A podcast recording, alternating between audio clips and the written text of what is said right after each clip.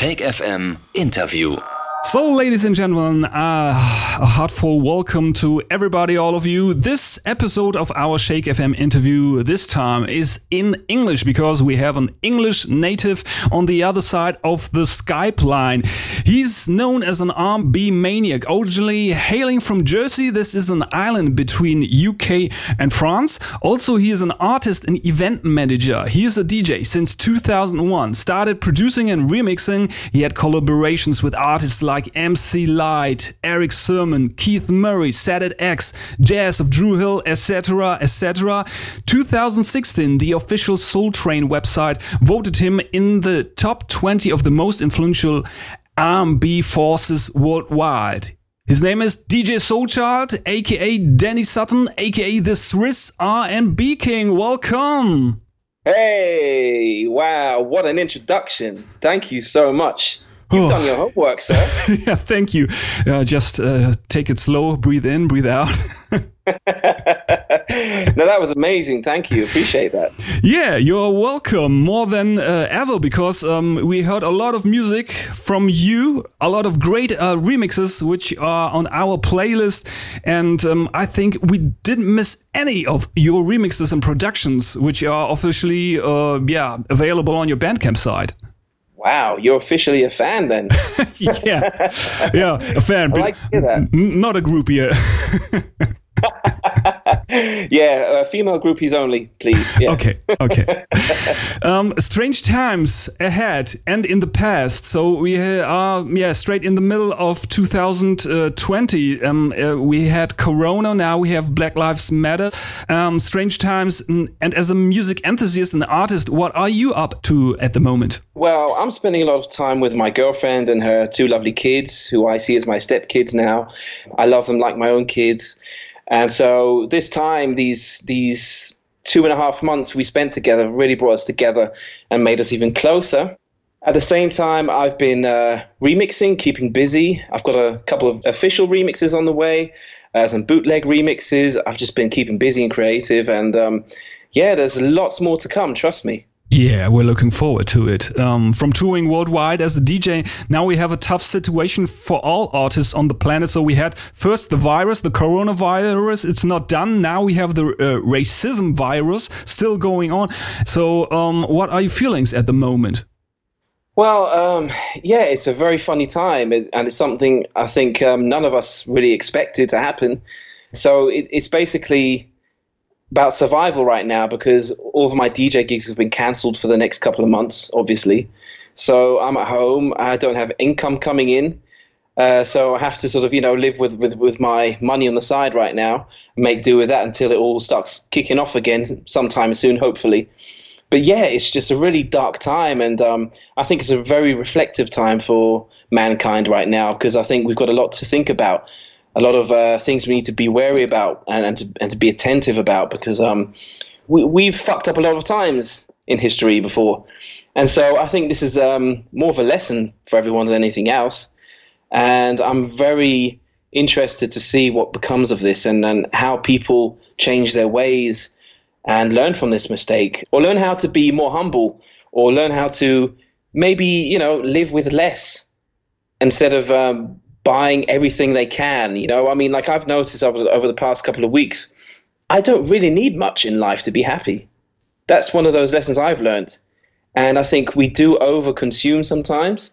But at the same time, I think we need to get back to consuming when this is all over because uh, obviously all the you know the shops and stores are hurting all the businesses out there so we need to support each other and um, help elevate this uh, this economy again you know Yes, indeed. For all um, of us out there, especially for the creative uh, people and artists like you, um, what are the challenges you are facing? You already mentioned some.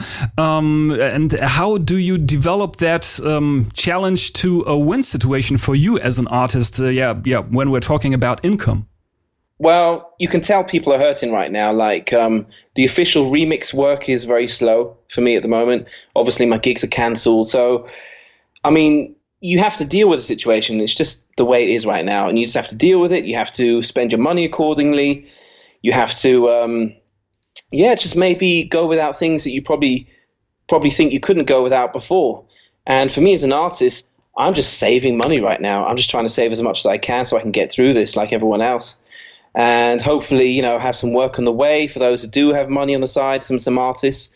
But I've had a couple of situations, like for example, where I've had um, artists hit me up for a remix. They wanted to do work with me, and when it came down to you know talking about a budget or or even paying the remix fee we agreed, um, suddenly there's no money around. So that's a struggle for them too. I'm trying to sort of show understanding along the way, but still, you know, I mean, I'm working and work needs to be paid. So yeah, I'm just struggling like everyone else right now, and I think it's just important to show understanding and just uh, make sure we all come to uh, you know a mutual path and so we can grow and elevate from this you know from from this day forth for the future.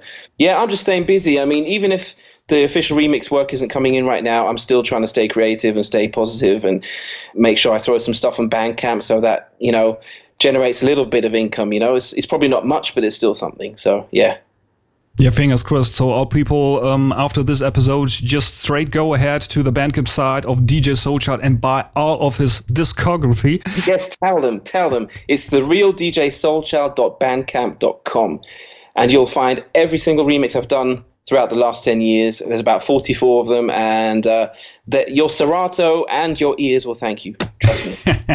We will promote the link, um, uh, especially for you, uh, uh in the uh, blog post uh, for this episode. Um, so, um, you're well connected with uh, legends and artists from the 90s R&B era, um, well connected with younger artists from not only from Switzerland, from the UK, European, and from the US, and maybe worldwide. Do you have some feedback you gained from these artists about the world crisis of Corona, about uh, missing income, about racism? And I think there is racism already for decades, um, especially for the music industry. Do you have any feedback of, of your yeah connections of your network? Well, what I'm basically seeing on social media is that people are using their voice. I mean, artists, they are using their voice to reach their fan bases, and I think it's really important to do so. That if you have a message, especially if it's a positive message, spread it by all means, you know, amongst your fan base, because that's how you reach people, and that's how you can make people think and maybe contemplate, you know, maybe their behavior that they've had up to now. So I think everyone's going through the same crisis and, and is having the same ideas, especially in terms of racism right now. People are really uh, sort of speaking out and um, sharing their experiences and um, their issues they've had in the past, not only in, in the music industry itself, but in real life, you know? And I think it's so important to share these stories so we can all find a mutual understanding. And um, yeah, I think um, yeah, right now it's very much geared towards that subject right now. And uh, everywhere you look on social media, be it IG or, or Facebook, you always see like racial quotes or you know stories about you know the, these black men being shot down, and it's a very sad uh, time period right now. And I think we just have to show each other understanding and engage with one another, and um, yeah, just just connect and um, show that we're in this together. You know? Hopefully we transform this from from negativity to a better world and some positivity um yeah as well in the music industry and for the R&B sound as well. Absolutely yeah i, th I think well I, what i have noticed is that a, lot more conscious music has come out since this whole um, lockdown and this whole black lives matter movement. And uh, i think that's a great thing because it brings substance back to music because if we've been turning up and you know hoobada hoobada hoobada hoobada the whole time with this new rap music and it's just all pointless, you know, crap. People just rapping about bullshit these days. So I think this is going to help bring quality subjects and and depth into music again, and I'm very excited about that. Yeah, what I want to say besides this is that if you're a white person who is active in the black culture, if you're a DJ, an artist, or promoter, or I don't know, um, whatever it is you do as a creative within black music, please, please use your voice. It's so vital that us white people speak up, just so that our black brothers do do recognize that we do support them and that we are in this together. You know. Yeah, white fist up. So um, when we compare nowadays to the sound of the 90s, we are coming from the same, maybe actual the same musical background we both because we are the yeah the same age um, the yes. 90s r&b was full of party full of yeah, good vibes, some good grooves, and um, and now, uh, 30 years later, or maybe 25 years later, um, R&B is not that much important than it was back in the 90s. You started with hip hop, right, in the 90s. So what made you switch to R&B? Well, my first group that I had, well, I did start off as a rapper, but um, my heart was always in R&B, and and even the music we did with my first group, we were called Double F Posse at the time, DFP. The music was still heavily rooted in R&B music. Like the productions I used to do back then, it was like with a really simple production software. It was called um, it was Hip Hop eJay, I think it was called, and you had like yeah, I remember. you remember that? Yes. Yeah, yeah. So that's how I made my first productions and learned how to, you know, train my ear, you know, in terms of music. And um, yeah, that's how the first productions came about. And it was still, and it was very sort of um, hip hop, soul, and and R and B heavy music that I did back then. So my love was always implanted in the music that I was doing throughout my whole career. But um, I've always been a fan of R and B. Like that's what I fell in love with at 11 years old. I think it was the first music video I ever saw on MTV was Bobby Brown, Every Little Step and from that point on, I totally fell in love with R and became my passion. And then it was like Janet Jackson, Rhythm Nation, and there was Heavy D, you know, and uh, Heavy D and the Boys, and it was Guy, and uh, who else? Uh, like Color Me Badd, I Want to Sex You Up. Like I was 11 years old singing I Want to Sex You Up to myself in my room, like like I knew anything about that, you know. but uh, yeah, it was the whole New Jack Swing thing that really influenced me and what you know, what um, really made me fall in love with R&B. And so that's always been projected in my music and in, in everything I've done. So it was only a matter of time before I broke out and wanted to become a singer after that to emulate my own heroes. And um, so, you know, I learned to sing by teaching myself to Bobby Brown CDs and, and uh, Blackstreet and all that stuff and Boyz II Men. And uh, so, yeah, that's basically onto another chapter, which is my boy band, which I had for about eight years. And that's why I was able to sort of, you know, live out my passion of, of singing and, and the, you know, the R&B to the fullest. So R&B has always been my thing, but hip hop kind of grabbed my attention at the same time. Like at the same time, I was, I was listening to Color Me Badd, I was listening to Naughty by Nature and Public Enemy and Run DMC on the side, or Terminator X and and who else? There was like uh, EPMD at the time. It was all meshed together for me. Like my love for hip hop and R and B was quite balanced out early on, but then the R and B just took over as time went by. You know.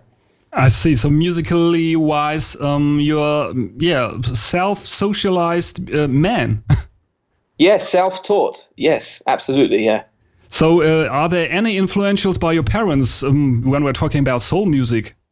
Sure. I think um, when it comes to the fundamentals of um, falling in love with R and B, or the reason I fell in love with R and B is because I got that that upbringing from my mother because she um, always used to listen to Whitney Houston or Janet Jackson, Stevie Wonder, UB40, Average White Band, George Benson, um, Doobie Brothers, like all this sort of black music or blue eyed soul. This this was going on in our household while she was you know doing all the hoovering and the vacuuming and you know throughout the day. So that caught my ear, and, and of course that influenced me in a major way.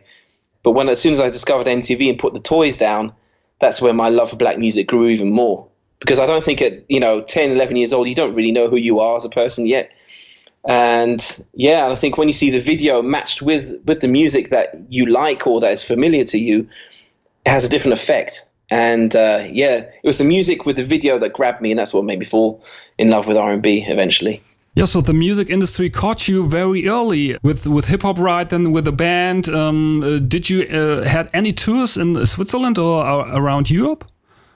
Um, yeah, the first rap band I had, um, DFP, we performed in the region, like in Switzerland, in, in the town, in the city, and you know nearby in the outskirts.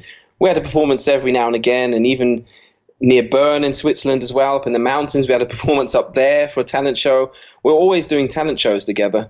But when it came down to the R&B group, it became more serious because I got older and my dream was, you know, starting to develop and manifest as well.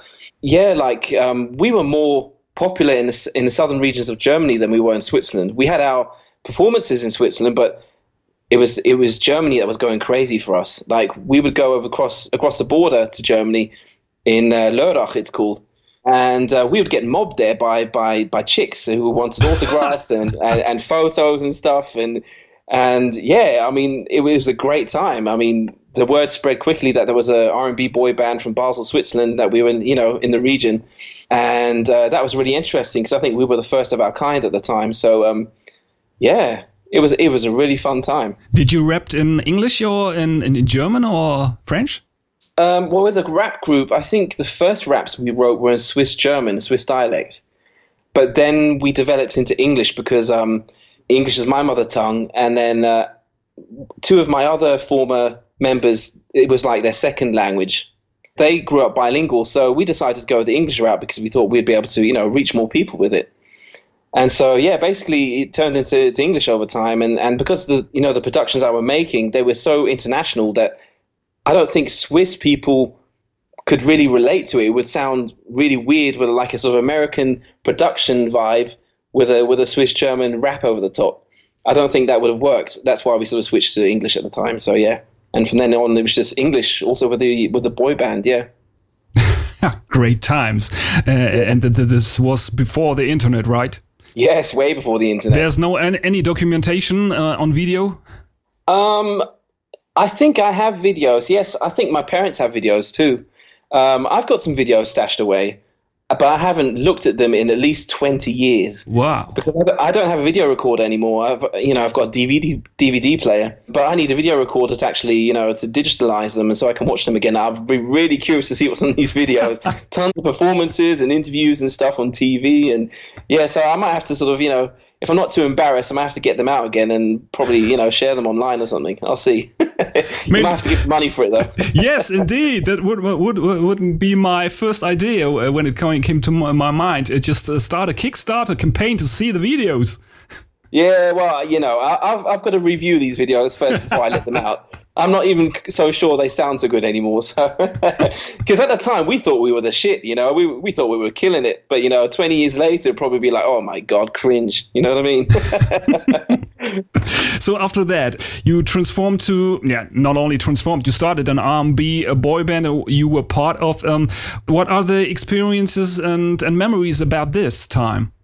Man, so many. I mean, we were together for eight years, and we went through heaven and hell together we went through so many ups and downs and, uh, managers and labels wanting to sign us and um, and producers wanting to produce with us and um, it's probably the best eight years of my life to be honest. I mean the you know the, the whole experiences we had and, and and the brotherhood that we had and just the laughs you know whilst we we're on tour on the road it was just like we had such a good time together. We were, we were like best friends so yeah, you can just imagine it was just a really good time, and um, yeah, we learned a lot. I mean, those are my first music industry experiences, the first proper ones, and we went to um, talent shows again, and we went to um, castings. Um, I don't know if you remember the, the German boy band US5 from yes, in indeed. Yeah, well, we went to that casting and we sang there. Ah, Okay. Yeah, that was in Cologne. That was in Cologne. Cologne, right, right. Are yes. there video documentaries as well? I don't know if there if there are. I haven't seen them. They're probably in an archive somewhere. But yeah, I mean, yeah, we, we always took a, like a camcorder with us at the time, so we filmed everything we did when we were on the road and filmed each other messing about, being silly, and and uh, got people to sort of you know film our performances. So I'm sure there's material spread out there in the world somewhere. I just don't know where it all is. I don't know who has it. It's a shame yeah. that, that the internet uh, yeah, started at the end of the 90s, so there wasn't any Instagram, Facebook, and TikTok. So maybe wow. you, you got famous. that would have been crazy. I think so. You know, that would have been a great, great era for us because um, we, we all enjoyed being, you know, in the center of attention. We all enjoyed being in the limelight. We enjoyed the attention of the fans.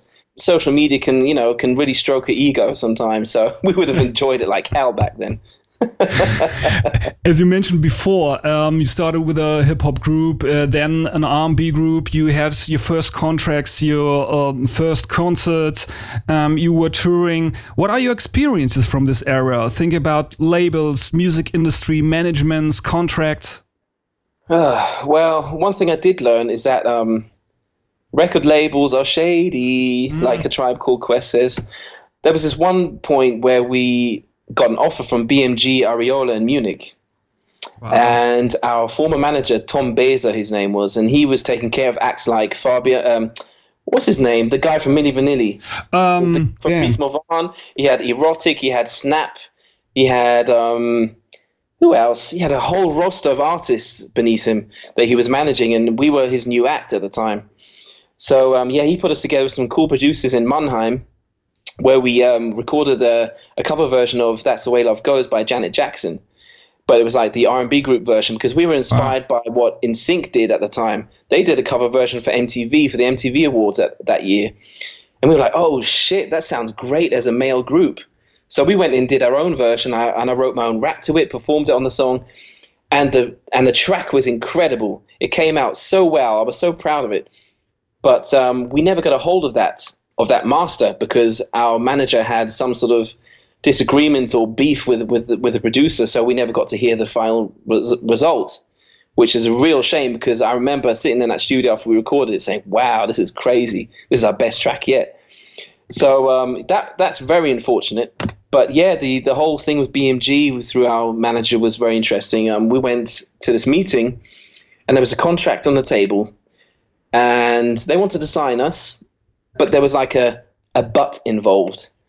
And they said, "Well, we like you guys. You've got a great look. You've got a great image. Um, you sound great, but you do know that R and B does not work in Germany or Switzerland, right?"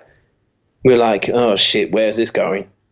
Basically, what he did, he got the A and R manager to play some tracks for us of the style that he imagined us to go in, and was like a mix of Backstreet Boys and Westlife. Oh, And I was like, "Oh my god, you got to be kidding me!"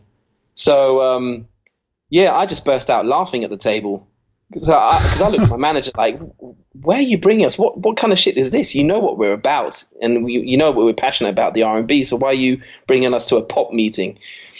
And so I burst out laughing, and my my manager's like, "Shh, pull yourself together." I was like, "Okay."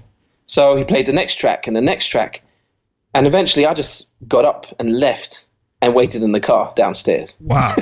wow. So uh, yeah, that really sort of messed up everything for the group. Um, that put a bad taste in you know in the label boss's mouth. And I said to the guys, "Listen, you can sign that contract if you want to, but I'm not signing it. I'm sorry." And they would have signed it in an instant, in a heartbeat. But I was just like, "Nah, I'll be selling myself short. I'm not being true to myself." And I've always wanted to be involved in R and B and um, you know represent the culture and, and the genre in the best way that I could. And and I, and I just knew that if I started becoming a pop boy band member, then that would be, I don't know, the, probably people wouldn't take me seriously after that. You know, no matter what my path was going to be. But um, I just knew pop was not for me, and I did not want to be this, you know, this cuddly, fluffy boy band member, and you know, with spiky hair and shit. That's just not me. So um, yeah, uh, on the way home from Munich, uh, my band members did not talk to me one bit. Oh, oh my they were really gosh. mad. And yeah, and and my manager was really crushed because he fought hard to get that deal for us. And I was so sorry. And um, basically after that, um, I told my manager, "Listen, I can't do this anymore, and uh, I'm not feeling it." At the time, I was I was really feeling like I was carrying the group because some of the members weren't showing up to rehearsals or not even on time or at all and I was financing a lot of the group's outfits for the stage because you know one guy had quit his job or got thrown out of his job, and so he didn't have any money coming in, and yeah, it was a whole messy situation. And I thought, you know what, if I'm going to do the genre that I really love, I can just as well do it by myself. So that's why I left the group, and they said, well, we're going to find another member to replace you, just so you know. I said, yeah, cool, guys, go on ahead. And do what you have to do yeah, basically they didn't find anyone, and the group disbanded soon after I left. Wow, a lot of history talking now. From Sorry you. for that. It was it, it was great uh, because um, I think uh, everybody who wants to be an artist in the future has to listen to these words you already spoken about the music industry, about your experiences. You were yeah quite early in your age, and you had yeah a, a really cool opinion about the thing you've wanted to make and produce. Uh, yeah, it was more into the soul scene and, and maybe with uh, yeah a paid respect to the soulful community and the black community. And you chose this way and not uh, the way who was yeah for me it sounded like more a superficial music industry way. Yeah, well, I've just been very passionate about the culture and about the genre, and um, I just feel like I'm doing myself a disservice if I'm lying to myself and forcing myself to be something that I'm not. And that I've I've never been someone who could, you know, be shaped and and told what to do. That's never been me. I've always been difficult that way. I don't know if that's difficult or if that's just me being true to myself, but I've just been very, very adamant and, and very passionate about who I am and, and what it is I want to represent. And it's very important to me. And, you know, because you only get one chance to make a first impression. And um, that's always been like my guideline throughout life when it comes to the music. And yeah, R&B is just my life, man. I, I, I'm just so passionate about it and anything else wouldn't feel right to me. I think you are very sincere and honest and Thank that you. and I think that's not uh, your only your type of character. I think that this is the um, approach to the music industry and maybe the, especially the R and B and soulful community. Yes, absolutely. Yeah, because I think the genre is is, is suffering right now. The R&B genre is like really going a bit under the radar, and I think it's so important to have people and fans and you know and enthusiasts like myself who keep it alive and keep it out there and and make people aware of what's going on in the R&B world that you know their favorite artists from back in the 90s are still putting out great music for example. And most people don't know that because they don't they've kind of fallen out of love with the genre or they're not following it like they probably should. And um, yeah it's just become a little bit forgotten and uh, overlooked. And I'm just here to sort of you know make sure people still are in the know and, and are up to date with what's going on. And if there's any way I can push the genre forward or help be a part of the fight, then I will be that. You know, I'm more or less an R&B DJ, even though I'm very multifaceted and and very um, open format in my playing. Like R&B has always been my speciality. It's always been my strong point, and um, my knowledge in terms of music has always been more R&B soul related than anything else. And of course, I've got a very wide knowledge of music, and I listen to all different types of genres and subgenres, you know, not just R&B the whole day. That's that's not who I am. I mean, I do listen to like 80s pop. I listen to a little bit of rock sometimes, a little bit of soulful house. You know, I'm very sort of diverse in my tastes, but I always come back to R&B.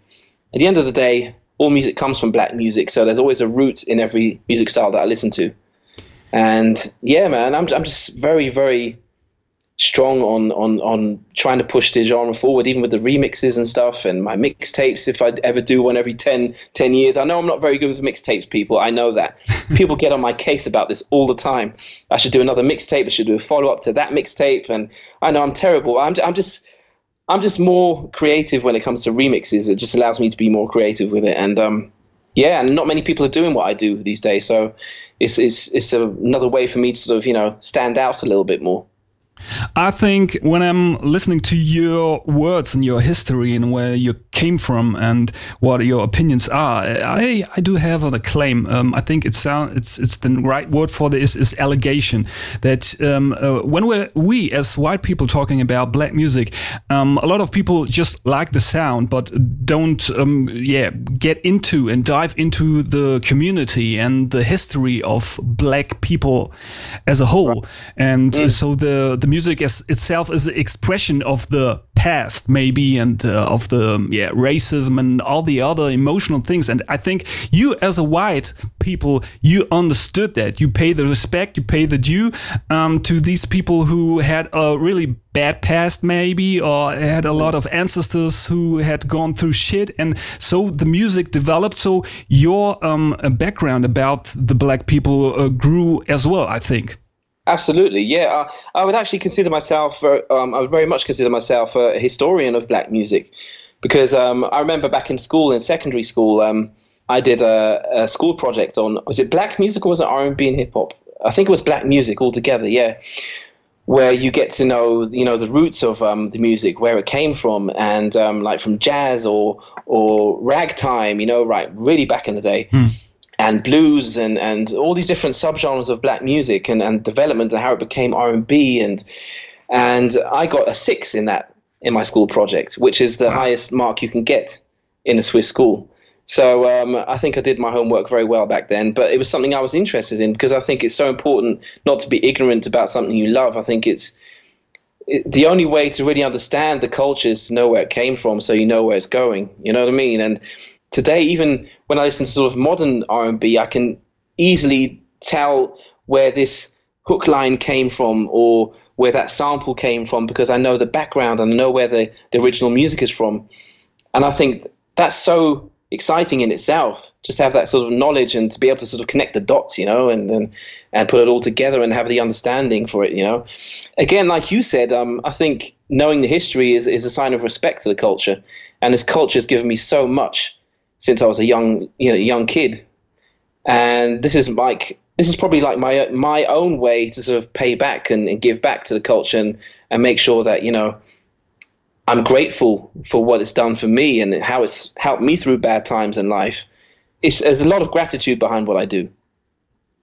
So when we compare the younger DJ Soulchild, the younger Danny, um, with the personal opinions 20 years ago, and um, yeah, the yeah the experiences you gained in the music industry. And when we when we compare it to the DJ Soulchild now in 2020 when you're producing and remixing um, tracks how does your approach look like? Do you listen to some stuff and tell the people just honestly okay maybe you want a remix by DJ Soulchild but I don't feel it or do you listen to acapellas and not the other multi tracks or how does your approach look like um, well, I do think it's very important to have the original track so you know where to go, you know, because that's like um, a starting point for me. Like if, if a track's got this kind of vibe, then it's it's very important for me to bring a totally different vibe to it. And often I like to make like slower or mid-tempo tracks. I make I like to make them danceable. I like to make them club friendly, so you can actually enjoy those kind of tracks in the club. And I think it's so important to have the original track. And um, so I don't just ask for the acapellas, I actually want the original track to listen to. And then from there on, I listen to the acapella a couple of times. I mean, we're talking about official remixes right now, okay? So when it comes to official remixes and people hit me up and they say, Can you remix my track? I get the original track and I get the acapella. I listen to the acapella a couple of times. And the way my mind is wired, the way I think is, is quite crazy. I have chords in my mind.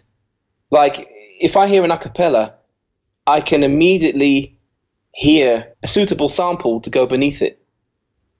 I've got the, like this library of samples and break beats and and and and funk tracks and disco tracks from back in the day in my head, and I just pick from that library in my mind, and I somehow immediately know, okay, this sample is going to work with this acapella.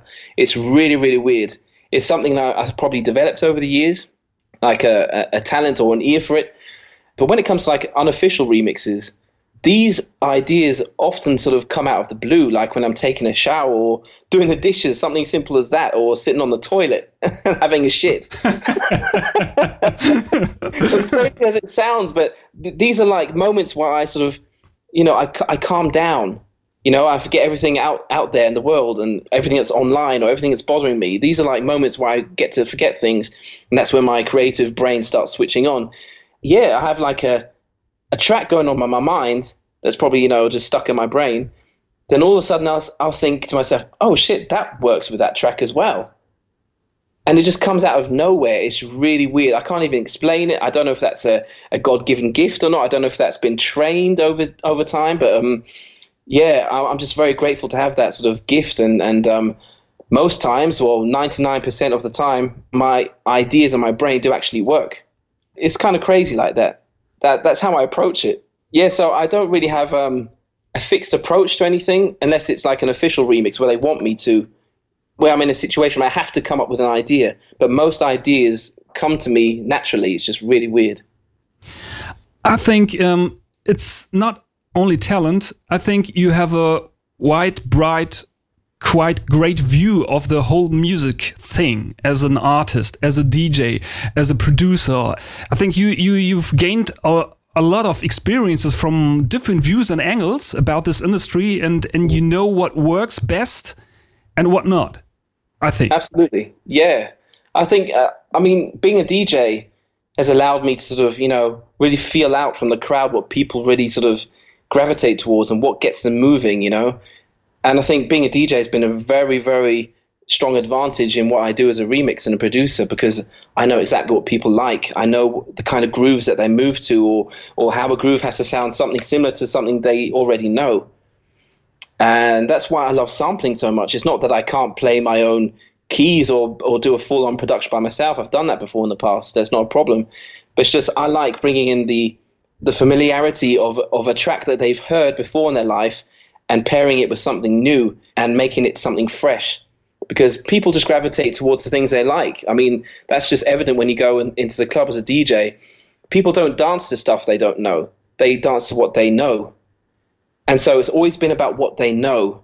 That's the mentality behind my remixing. You have to bring something to the table that they know, combine it with something new and fresh, and you've got them in the bag. You know, I think that's just a, a recipe for for success. When I listen to your remixes and your productions, that's just my opinion and my feeling because as a music taste lover uh, as a black music fan when i compare your remixes and production styles to a lot of remixes who are yeah spreading the internet since the internet started because we have a really huge output of shit for 20 years now as well. Not only quality productions, and I think you experienced that the same way. When I compare your productions, it's it's this yeah, it's this well-known sample feeling, but with additional chords and and surprises in your productions when uh, it comes to well-known samples, and then you go a quite um, yeah, for a bridge, a quite different view, or maybe maybe route, and and it's it's really uh, compared to other remixes and productions, um, it's really that quality that um, I think when you were born uh, maybe ten years earlier, then you would have gained a lot of uh, yeah success in the '90s as a remix and producer. Maybe so, yeah, maybe so. Um, you know, I think everything's about timing, and I think it's all happened for a reason. And I just know that you know the '90s or 2000s or early '90s, like New Jack Swing, hip hop soul vibe, is something that a lot of R&B fans miss because you know yourself, the '90s is is like the golden era, and people still love it to this day. It's like the most impactful R&B era ever, I guess. So I like to bring that vibe back, but sprinkle some of my own magic over it, you know, and then still make it sound current, but still very throwbackish. Yeah, I don't know. I, guess I do have a style. I guess I do have my little, you know, tricks that I do and things that probably that you probably notice and all my remixes are probably the same. I don't know because I don't really listen to my own work like that. I basically I produce it, I put it out, and that's it. I don't really listen to it after that. Because once I've listened to a track, once I've produced it a hundred times over, when I've listened to it a hundred times over when whilst producing it, I get sick of it quickly. You know, that's why a lot of remixes I've done haven't seen the light of day yet. Because what was initially a good idea at the time, I got sick of it quickly, and then if I don't like it, I can't put it out. But maybe there are people out there who think, "Wow, that's probably the best shit you've ever done in your life." I don't know. That's probably something I have to find out, and maybe sort of drop a whole you know, collection of my archived remixes and see what the public says instead, instead of you know just just being on my own little thing all the time. But um, I just love the '90s. I really do. It's what I grew up in, and that's always going to show in my music. I love the '80s too. I put some '80s sprinkles in there. Like I told you before we started this interview, I've done a remix for uh, TLC Waterfalls, and it's got that classic sort of bad boy Puff Daddy '90s production. Great um, you know, from about 97, 98, that sort of style, the Bad Boy Hitmen squad, plus a little bit of 80s synths over the top. So, um, yeah, there's always going to be an influence of 80s and 90s in my remixes. And I think that's what's been, a, you know, key to my success, that people really miss that sound. And if, if that's what they're looking for, I'm going to give it to them, you know? So you have a really uh, great state of mind, but not all of people who go straight into the music industry, especially when they are younger, have this state of mind or these experiences. What um, are your recommendations to people like them?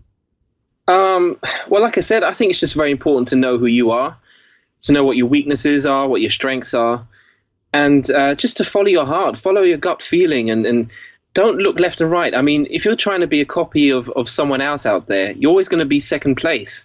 Try to be the first version of yourself. And I think that's what comes across as authentic. And I think that's how you gain your fan base that sticks with you. You know what I mean? I mean, of course, it's probably a slower road to success, I guess, because you're not, you know, doing what everyone else is doing, and there's no sort of um, conforming to to a formula. But at the end of the day, it's it's about staying consistent and um, maintaining your fan base and staying loyal to them and, and giving them what they want and what they expect from you. I think too many artists uh, lose sight of that and they, they, they try to be the next Chris Brown or or next Future throw too much autotune over it, even though they're great singers. They don't need it because a robot is not going to touch someone's heart.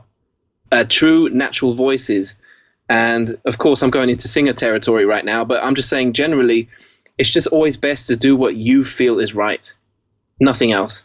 When we're talking about 90s to 2001 then dj soulchild began your plan b became your plan a and it seems that um, it gained um, much more hearts worldwide than your first 11 years from the, from right. the 90s uh, to 2001 because you have worldwide success you have a great fan base especially in the english countries i, I think mm. um, uh, even in the European countries because we are playing DJ Soulchild in Germany as well. Um, your remixes received more than 1.4 million plays on all platforms till yet. Maybe there's an update I, I forgot, but yeah. maybe nearly 2 millions now, maybe. One and a half, 1.6 now, I think, since then. Oh, great. Incredible. Yeah. So uh, let me ask this question: R&B music has the biggest scene in the US, and I'm wondering, was there ever a time you had serious thoughts about moving on the other side or to the other side of the pond? Um, I wouldn't say the USA because the competition out there is fierce. I'm not sure if my English accent would work out there. Of course, the girls and you know the women always find it attractive when you have an English accent. mm. But you know, to, to have the sort of um, platforms that I need to do what I need to do, I'm not sure if that would work or come across as cool enough, if you know what I mean. Mm because I think worldwide, I think the American accent is considered much cooler than the English accent.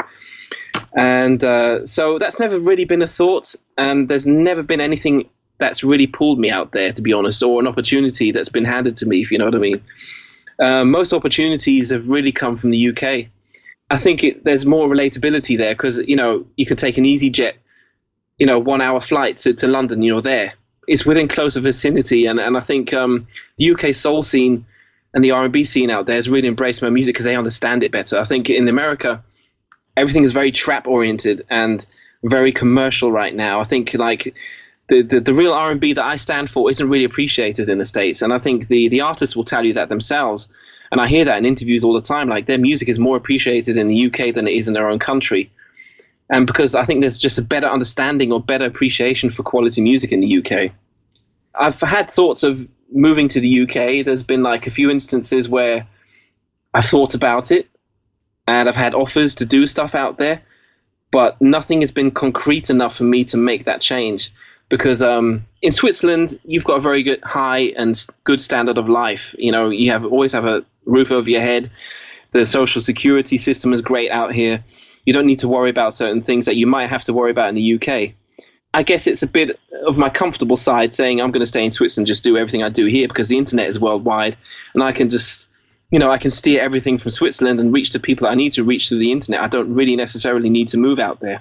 You are deep into the R&B scene worldwide. You have a lot of contacts, a lot of friends from the yeah great R&B era from the 90s, uh, which you are you talking to um, each week or maybe uh, once a month.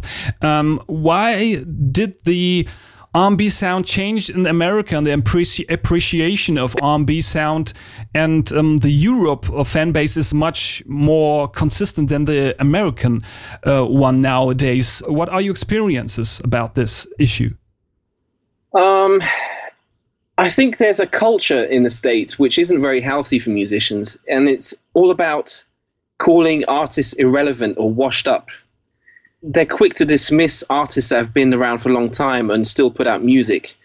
It's a very sort of arrogant state of mind that I think the UK doesn't have. Like in the UK, it doesn't matter what you look like, it doesn't matter where you're from. To the UK, it only matters that it's quality music. And that's what I really appreciate about that scene.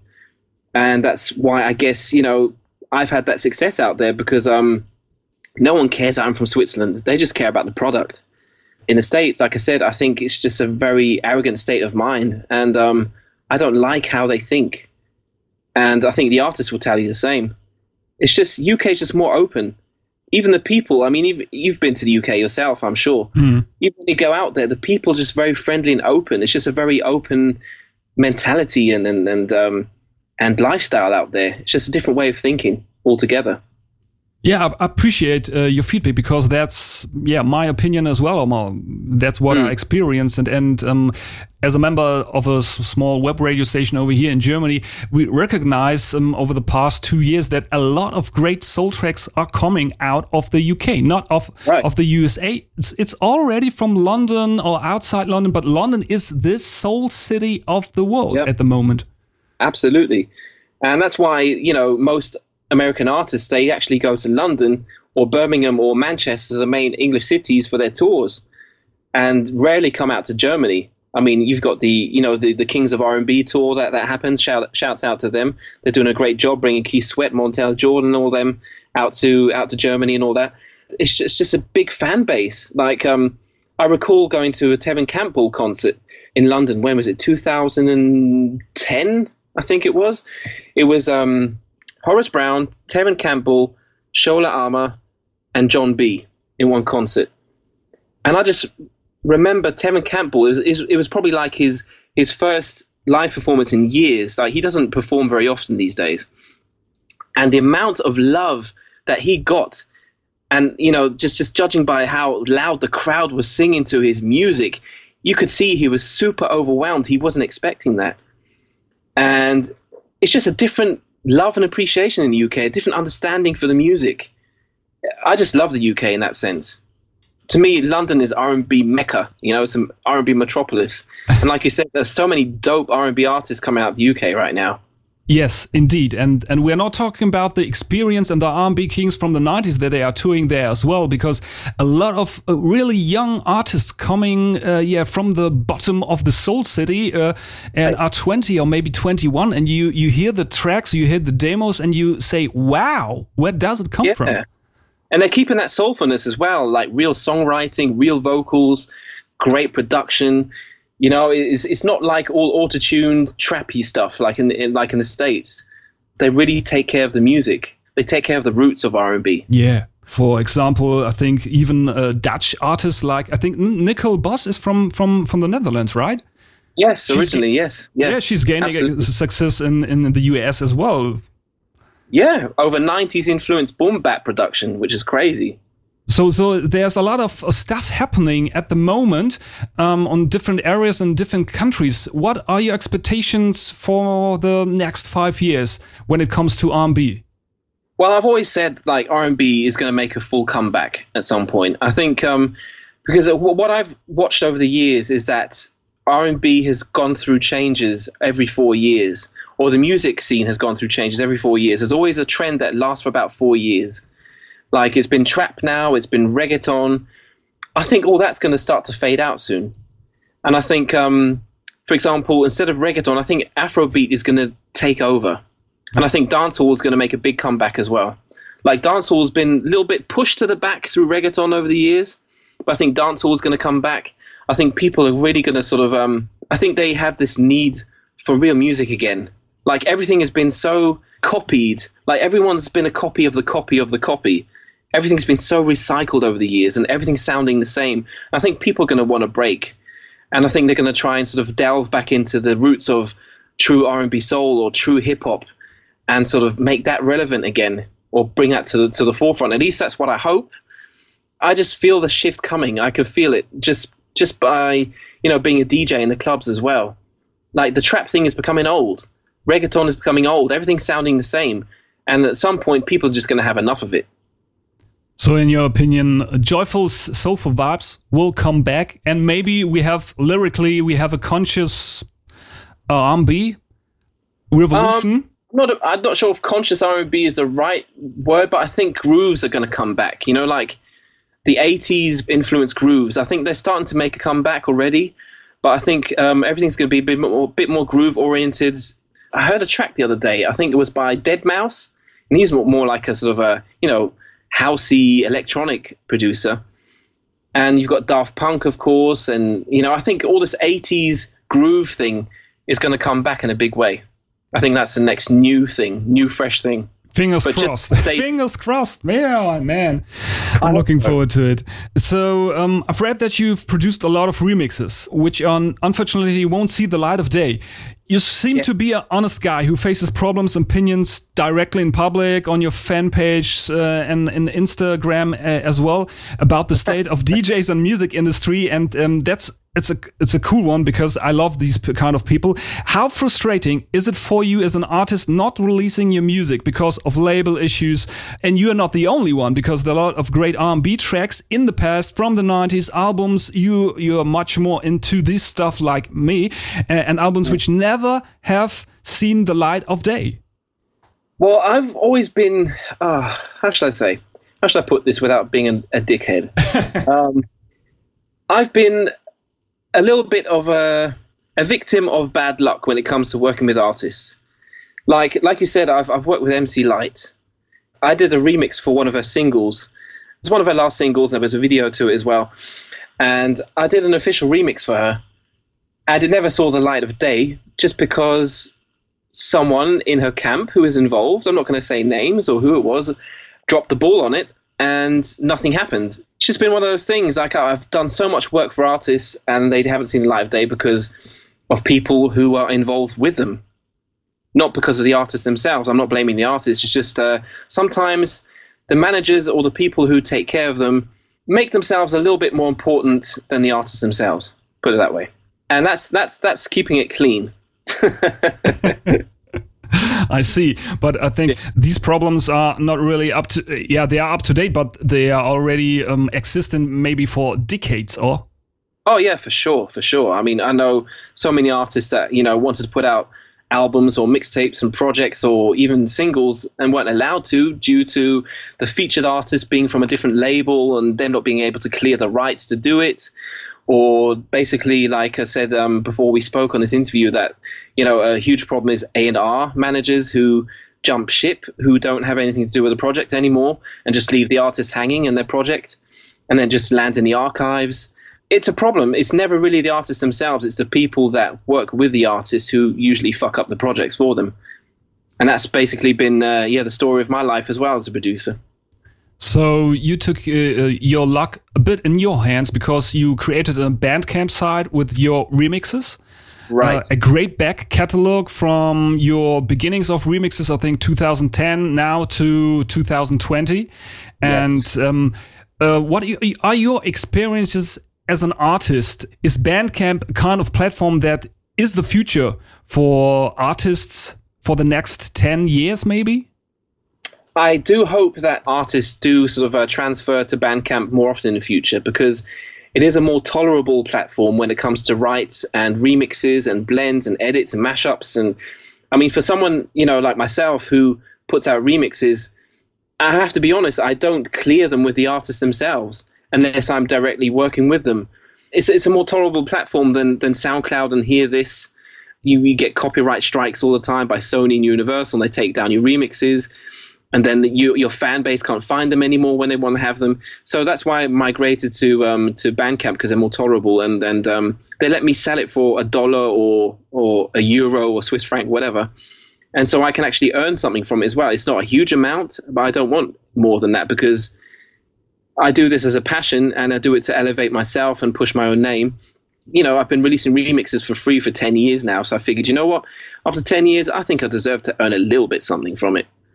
Definitely. And I think the whole scene and the music industry and the artists uh, should have a conference about publishing rights and um, who has yeah. the laws and who has the rights and who has the rights after 10 years um, um, after uh, yeah the releasing of the album or the tracks because I think there's a lot of great remixes as yours in the back catalog which are not official but are great and there are a lot yeah. of um, really mm, bad produced remixes as well, which are official. and I think we we need a, a, platform split all the rights up. And um, yeah, when we're talking about your back catalog, that you earn some money, mm. and then the artist earns money because he has this great a cappella or instrumental, or yeah, has a kind of, of, of sample fragment. Right. I mean, if, if there would be a way to sort of split the income of the remixes on Bandcamp with the artists, I'd be more than willing to do that, just out of respect to their artistry and to their catalog. And even if you put a, a remix up on YouTube, and you'd be able to monetize it. Of course, I don't monetize myself because I don't have the rights to to, to the music. But if the remixer could monetize it, and there would be some way to split the uh, publishing and, and and the you know the income from the streams with the artists, then it would make everyone's life a lot more easier. Like the remixers would be able to do their remixes, and at the same time, the artist would be would be uh, earning money from it as well. I don't see why you have to sort of block remixers out there and producers trying to push a song and give it a new breath of life, and potentially even pushing the original song even further. Like some people might even, you know, find your remix first, and through your remix they'll discover the original track.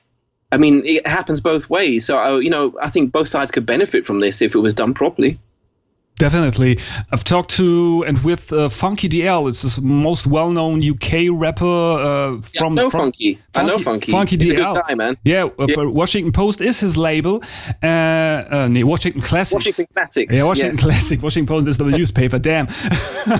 um, when I talked to him, he said the most important thing about the 90s, 2000s, and the future for an artist is a full control of your back catalog. Right. I think, um, you know, being an independent artist is the new major, to be honest. Being a major artist is only lucrative, you know, they can pull strings that you can't as an independent. You know, they've got the influence to, to reach radio and stuff and, and, and bigger platforms like mainstream and all that. But at the end of the day, like if you break down the percentage of what an artist actually earns from a major label deal after you know the manager has been paid and, and the songwriter and the producer's been been paid and then you've paid for the promotion up front from your budget as well the artists don't really earn a lot unless you're Rihanna or Beyonce level. So I think I encourage every artist to go independent and keep their publishing and their rights to themselves and make their own money. And uh, yeah, just just just put the work in, in in terms of the promo, because I know so many great R&B or hip hop artists who are great artists, are very very talented, or even producers, but their promotional game is whack. They don't know how to market themselves. If if more artists learned how to market themselves properly, there would be a lot of money in it for them. 100% because when you compare to the new release of for example R.A. the Rugged Man he's full Yes. independent he went I think on 28 in the US album charts full independent that's Exactly. that's awesome damn and he got full control over everything Exactly. And I think what, what's really important is that you put a great team together as well. Like for an artist, I think it's very important to bring in a manager or someone who takes care of your business for you, who's reliable, who is close to you as a person. And I think that's what R.A. the Rugged Man has because he's always on tour in Europe. He's always touring. And that's how he gets to play his new shit. That's how he gets to, you know, sell his merchandise. I think merchandise is a huge lane of income for, for artists as well if they do it properly if they bother to take the time to you know to print out t-shirts or sweatshirts or or hats or whatever you have to have that drive. And if you don't invest in yourself you cannot expect something to come back. And that's what a lot of artists fail to realize. It's going to yeah it's going to take a couple of thousand maybe to you know to get your merchandise together but it'll come back like four five six fold. And uh, it's all worth it in the end. And then you can sell at your gigs, and then people wear your stuff, and they they automatically promote you through your clothes. And there's so many income streams that need to be considered as an artist, and and I, I think laziness is something that really sort of um, is the enemy of a lot of artists. Yeah as you mentioned before consistency is is the key one of the keys and Absolutely. and seeing the future of your laws and rights and and the potential of the platforms you manage and not yeah maybe the A and R or uh, you, you have a 360 contracts that that are really a tough one for artists nowadays and in, in the back in the 90s and 2000s I think. Uh, these uh, contracts broke a lot of necks I think Absolutely. Yeah, because it was just the greed of the labels. I mean, of course, they were going through the change of the industry because, you know, the Napsters and the LimeWires were there and everyone was downloading music for free and sharing it. And of course, I know, you know, the labels, that they felt that change, you know, economically. But at the same time, the cake has to be divided equally amongst artists. I mean, at the end of the day, they're the ones going on stage, putting their heart and soul into something and they're up on that stage representing and making the money for the label. And it's just not the fair way. And i advise every artist to stay away from these 360 deals. It's not worth it. You can do it by yourself if you just take your finger out your butt and do the job yourself or get a team together that will you know that will ride with you. Yeah definitely. And you one of, of, of the examples of consistency and and success um, when you have full, full control of you all, all over your project Absolutely, yeah. I'm a bit of a control freak. I admit it. that's the only way. That's the only way forward. When you want to gain perfection, you have you need this control over everything. Absolutely. Yeah, and, and even if it takes you a while to learn, you know, the ins and outs and, and, and how to do things. I mean, these days there's a tutorial for everything on YouTube. You can literally learn everything at the tip of your fingers. There's no excuse not to know. Yeah. And that's what I tell every artist. Just take the time to to, you know, to read up on it or or do your homework and you could be a businessman. Yeah. And for example, um, uh, RA the Rugged Man is the main example we have in Germany at the moment. You have a, the smaller one. When we break it down to to German boom bap, uh, Umse yeah. he has he has gone independent since I think over ten years, and now he has uh, a new entry in the German album official album charts, long player charts uh, at the number forty, uh, in the hip hop charts at number eight. They, these guys are the examples that you don't need any contracts in the music industry anymore. Exactly, exactly. You just have to be willing to do the work. That's all. And you have to be honest, like DJ Soulchild, because you're one of the honest and um, I think sincere guys in the game because uh, took a look on your fan page today and I was mm -hmm. surprised because you mention a real price for your remix service offers directly on your Facebook fan page with a price tag. That's an unusual thing. What made you do this? Well, the thing is, I get hit up quite often to do a remix, you know, for, for artists. And it happens probably every two weeks I get new artists hit me up. But the thing is, because we're in a day and age where, where music isn't really appreciated or doesn't carry the same value as it used to, a lot of artists think they can hit me up and that I should be thankful to work with them. And therefore, I should do it for free. And that's why I make it pretty clear from the get go that I do not do stuff for free and there's a price tag on what I do. Because at the end of the day, if you're going to take up my time away from my stepkids, away from my family, and away from doing whatever else I want to do, you're going to have to pay for me. Unless I'm doing you a favor out, out of free will because I think you're dope and I want to help you. That's something that's one sided. That's that's coming from me. If I offer it to you, it's different. But if you're coming to me, do not expect anything for free. And that's just why I make it honest and clear. Yeah, and I think this is respectful for your craft. Exactly, exactly. If you don't respect my my price, you do not respect me as a person. When when I surf uh, on the internet um, and just take a look on uh, Facebook twice a day, and then a lot of free uh, unknown rappers are looking for beats. Uh, every time it's the same thing. Hey guys, do you have a free beat for me where I can rap on? And I think, okay, the bad beats are for free, but the good beats you have to pay. Exactly. Yeah, and I mean, a lot of rappers and artists actually lease beats. I mean, you pay like um, probably like fifty dollars for a beat, which is like a full production, super dope. But at the same time, you don't own the rights to it because another artist has the right to use it as well. You know, I mean, it's a different price tag, I guess. Uh, I understand the method. I think it's a quite a cool method. If you're an artist and you don't mind someone else having the same instrumental as you, but if you want something unique, you have to pay the full price for it.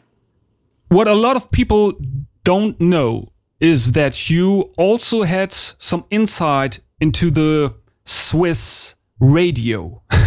you were a yes. music editor, so so you took the whole 360 route of uh, the whole musical view, so to say, because yeah. you've seen everything on on stages as a DJ, as a remix producer, event artist, artist manager, and then radio. What are your conclusions about radio these days? Maybe we can't compare the European or maybe the Swiss state of radio to the yeah more American radio. Um, but what are your conclusions about radio nowadays? Well, being from Switzerland, I can tell you we only have one urban radio station out here, and that's the one I worked for. It was called Jam on Radio. Really dope radio station, dope presenters, and I had a really dope R&B show for two, for was it two years or one year? I think it was two years, and I enjoyed every second of it. Well, the conclusion I drew from that was you have to give people what they think they need and you have to fill in the blanks and you have to fill in gaps in in the music scene like I told you earlier, there was no R&B show on Swiss radio at the time. There wasn't one ever. I was like the first one to do this R&B show on Swiss radio. And because it existed, it was the most popular show on that radio station. Like there is a demand for stuff, but if you're not going to give people a reason to listen to radio, they won't. You have to give them a reason first. And that's what I tried to do, is to fill that blank and give people, well, the R&B fans in Switzerland, what they were missing. And that's what I did, and that's why it became successful. We are the same age, so we are coming from the yeah same radio decade 90s maybe some 80s and uh, nowadays we have uh, spotify apple music. It's, it's a new state of competition. What is your feeling about radio for the future as a taste maker and the challenges radio seems to face today or maybe in the future? Well i think you know internet radio is very oversaturated. Like everyone has a radio show these days. And there's so many different you know internet stations and pirate stations. I think it's still relevant because um, literally everyone these days is on a computer. Like everything everyone does is on a computer. No one has a radio in the kitchen anymore and listens to it in the background, really, to be honest. And the way people consume music is totally different to, you know, when we were small, when we were growing up as teenagers. I think there still is a place for radio, but it is going to be internet. Uh, unless you can have a radio station that does reach the FM waves, the same as the mainstream stations do, it's going to be hard. Of course, like you said, Spotify, that is a game changer in itself. Like the recommendations you get, like based on your own personal taste, like your own personal playlist that you make on Apple Music or Spotify. That is amazing, you know, it's an amazing way to discover new artists and new music. And I think a lot of people tend to go that way instead of radio these days. I think you only really listen to radio if you really, really like a radio presenter show if that's something you really listen to religiously on a weekly basis. I'm just speaking from experience. I can't speak for everyone out there. There are so many radio shows, but only few really good ones. And I think if you're really good at what you do and you stand out through something that, that you do, be it with artist interviews or just your voice or by the way you entertain the listener, I think there's a fan base out there for you. But you have to be innovative. You have to be different. You have to have something that makes you stand out. Not everyone can be a radio DJ. That's just how I feel. So your most influences today are Spotify or surrounding people who are sending you music or what are your influences when it comes to uh, new fresh music? Well, when I look for fresh music, it's definitely Spotify because I have my own playlist on there. I, I, I, curate playlists on Spotify. I do that too. See, another, another thing that I do on the side. I have a SoundCloud account and I follow like tons of artists on there. So when I see they release new music. It usually comes to SoundCloud two days before it hits Spotify. So you get to know it before it hits Spotify. Of course, I get emails. I get a lot of music sent to me. Um, I follow a lot of artists on Instagram, stay updated that way. Yeah, there are different methods for me. Yeah, it's through the internet at the end of the day, not through a radio station. But that's really passionate. yeah, I mean, I, am a bit of a digger. You know, I've always been a digger. Um, I really love discovering new music and sort of presenting it on my online platforms and sort of um well it's not the goal to be the first to break it but I want to be one of the first to say hey well if you like this and that you're going to love this even though you don't know it. Yeah. I think that's a challenge in itself but I love doing that because I like to surprise people. I like to open people's minds up to new music and new artists where they say wow this guy is dope. You know, I never heard of him but he's dope and I want to follow him. And if I'm doing the artist a favor by making people follow him through my channels, then then my job is done. You know, it's a mission accomplished for me. I'm all about how, helping the artist. Jazzy Jeff had a huge quote this year about criticizing American radio and uh, by cutting the importance of DJs and clubs as tastemakers in the 80s, 90s, especially for the for the clubs. And you are spinning now from Instagram. Yeah, right. And you are spinning yeah. for 19 years now. What has changed for you as a DJ and what challenges are you facing? Well, it's basically exactly like you said. Um, for those who haven't seen this or don't follow me yet on Instagram, you can go to my Instagram Instagram account. It's at DJ Soulchild, and I posted a video there recently of DJ Jazzy Jeff explaining the problem or the lack of influence that the DJ actually has on on the public, because people are so demanding these days there was a time where you know like you and i michelle where we went to clubs we had a dope new record we're like wow what is this we went up to the dj and asked him like who is this I need to get this myself. Yeah, sometimes you got the middle finger, right? yeah, exactly. Yeah. These days, it's like the you know the audience comes up to you, or a, a chick will come up to you and say, "Play this," and they, they'll stick their phone in your face. They tell you what to do. They don't ask about the song you just played. And I think that is mostly due to the fact that most DJs these days, unfortunately, don't take their role as tastemakers seriously anymore. They don't try to be that anymore they're too influenced by what the audience wants from them. They they try and sort of you know play the game, and a lot of DJs just really sort of they're looking out for the, the best reactions they can get from the, from the audience. You know, when the audience erupts in the club and they get the best reactions, and it kind of strokes their ego a little bit. You know, I think a lot of DJs are all about their own ego instead of um, slipping in a track here and there that the audience won't know, but it feels right because it's it's got the same groove or the same feel as something that people do know. I think it's really important as a DJ to break records that people do not know. And so when people do hear a record and like it, they can say, "Wow, the first time I heard that was what was when I heard DJ Soulchild play it, or a different DJ play it."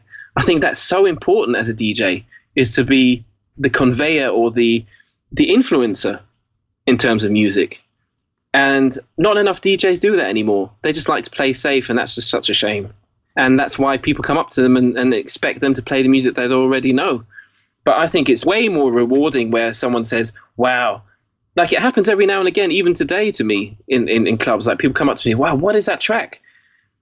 And I think people are open to new music. You just have to dare to do it. A lot of DJs just don't dare to play music that their audience doesn't know anymore.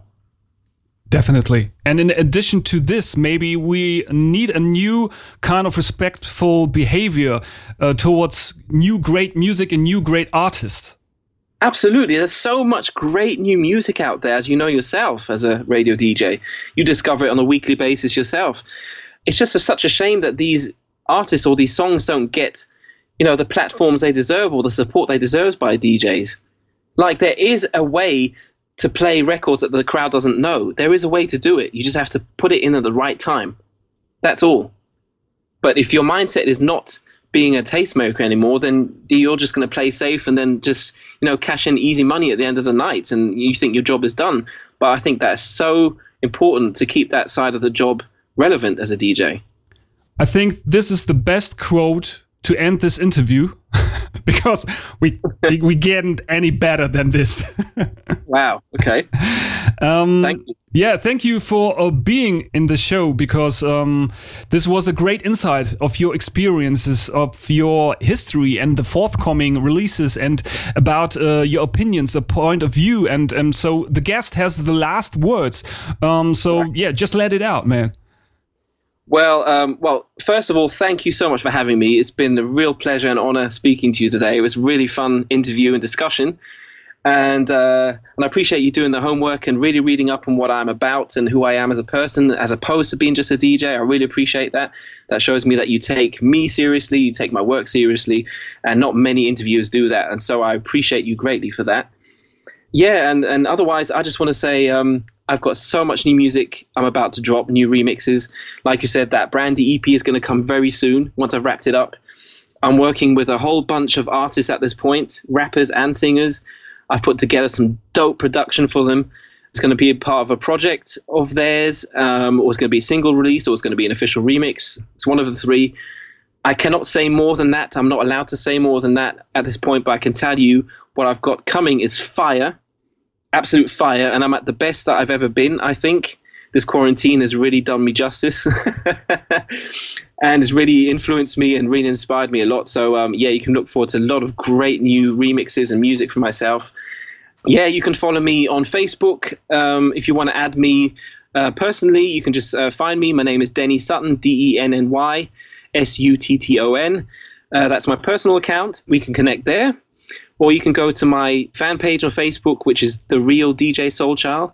There are a couple DJ Soulchilds out there, and we get confused. That's why I had to put the real DJ Soulchild as my handle. On Instagram, I'm at DJ Soulchild, and uh, you can buy my remixes at the real DJ Soulchild.bandcamp.com. And I'm on YouTube as well. You can find me under DJ Soulchild. Yeah, that's about it. And uh, connect with me. I'm an open, funny, happy-go-lucky guy, and I like to, you know, crack jokes. I like to be in contact with the people who support me. So don't think I'm ever too big to to reply to you. I'm not. I'm very easygoing, and I look forward to hearing from you all. We will put all of your links um, into this post under the web uh, audio player of this podcast episode. If you're not on our homepage on shake.fm and you're listening and um, just uh, downloaded this episode, just uh, take a look into the chapters description of this podcast and you will gain all of the links DJ Soulchild mentioned. So, uh, Danny, DJ Soulchild, many thanks for having us in your space in Switzerland. yeah, the web had us. So um, we're really looking forward and we are keeping fingers crossed for all of your project in the future. Yeah, thank you. Um, it's going to be a long one, this to listen to. Um, I apologize to everyone in advance. I hope you don't fall asleep during this uh, interview, but um, I hope you learn from from it and uh, you take something away from it anyway. We don't do it under one hour. oh, okay, okay. so many things, and uh, yeah, stay home, um, stay healthy, and stay safe. Yes, you too. Thank you so much for your time, Michelle. Shake FM interview.